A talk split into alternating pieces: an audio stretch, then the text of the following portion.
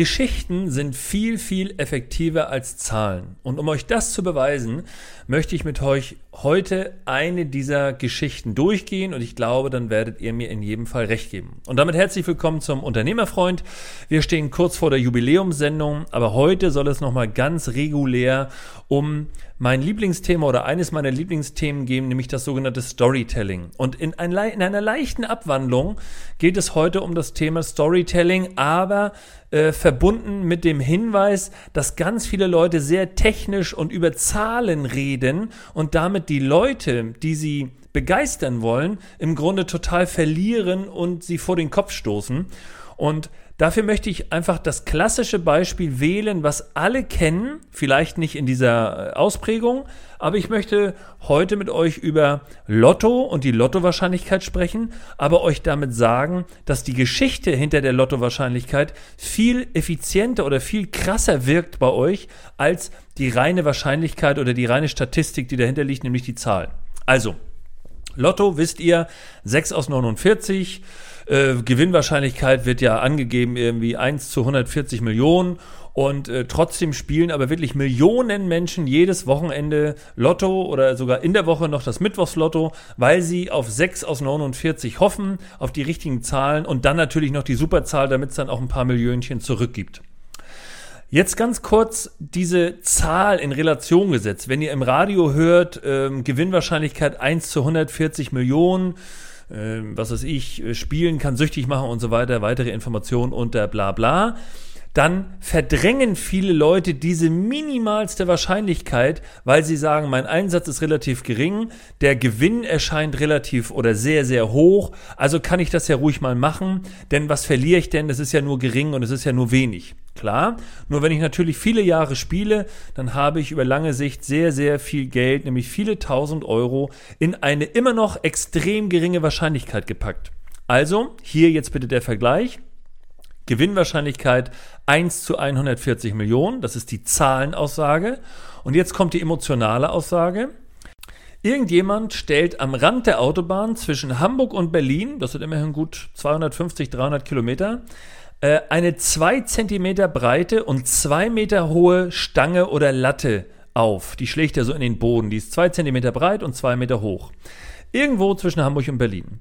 Du hast keine Ahnung, wo sie eingeschlagen wurde oder ja, du hast überhaupt keinen Anhaltspunkt in irgendeiner Form.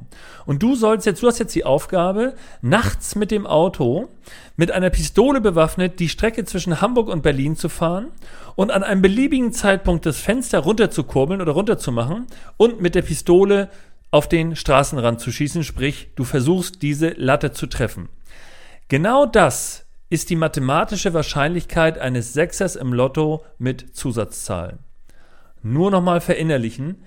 Latte am Straßenrand auf einer Strecke von 250, 300 Kilometern. Ihr wisst nicht, wo diese Latte steht. Ihr seht sie nicht, wenn ihr an ihr vorbeifahrt. Ihr müsst irgendwann entscheiden, jetzt mache ich runter, jetzt schieße ich und wenn du triffst, hast du die Wahrscheinlichkeit eines Sechsers im Lotto. Und, Frage, würdet ihr jetzt noch Lotto spielen?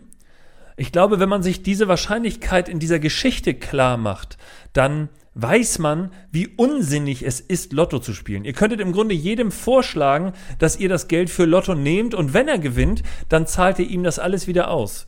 Das wäre ein für euch sehr guter Deal, denn die Wahrscheinlichkeit, dass ihr bezahlen müsst, geht gegen Null ihr kennt das alles, es ist sechsmal wahrscheinlicher vom Blitz getroffen zu werden und so weiter, bla bla bla. Das ist auch alles gut und schön und richtig, aber es hat nicht diese Durchschlagskraft, wenn man tatsächlich die Geschichte dazu erzählt und sagt, schau mal bitte, mach das doch mal, stell dir das doch mal bitte vor. Und in dem Moment, wo ihr ein Vorstellungsvermögen in Form dieser Geschichte mitnehmt, merkt ihr, dass es total unsinnig ist, Lotto zu spielen. Und von diesen Beispielen oder mein Tipp für euch für heute ist, wenn ihr Leute überzeugen wollt, dann versucht sie nicht mit Zahlen zu überzeugen, sondern mit Metaphern oder entsprechenden Geschichten. Wenn die Geschichte einleuchtend und nachvollziehbar ist und die Person in die Relation dieser Geschichte stellt, dann werdet ihr sie sehr, sehr schnell von euren Argumenten überzeugen können. Da könnt ihr noch so viele Zahlen und Statistiken bringen. In dem Moment, wo diese Zahlen einfach nur nackt gesagt werden, fühlt sich die Person nicht betroffen oder sagt, naja, gilt ja nicht für mich oder gilt ja nur bedingt oder ach, wird mich schon schon nicht treffen oder wie auch immer.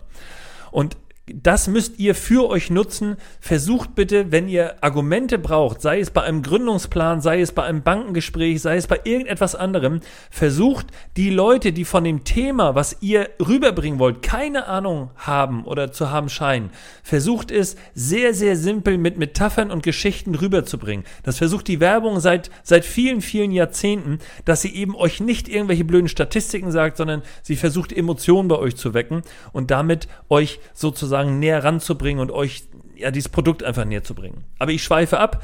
Heute soll es in dieser kurzen Folge nur darum gehen, dass ihr eine Zahlenwahrscheinlichkeit oder eine insgesamte Wahrscheinlichkeit, mag sie hoch oder gering sein, nicht durch die Zahl darstellt, sondern eben durch eine Geschichte.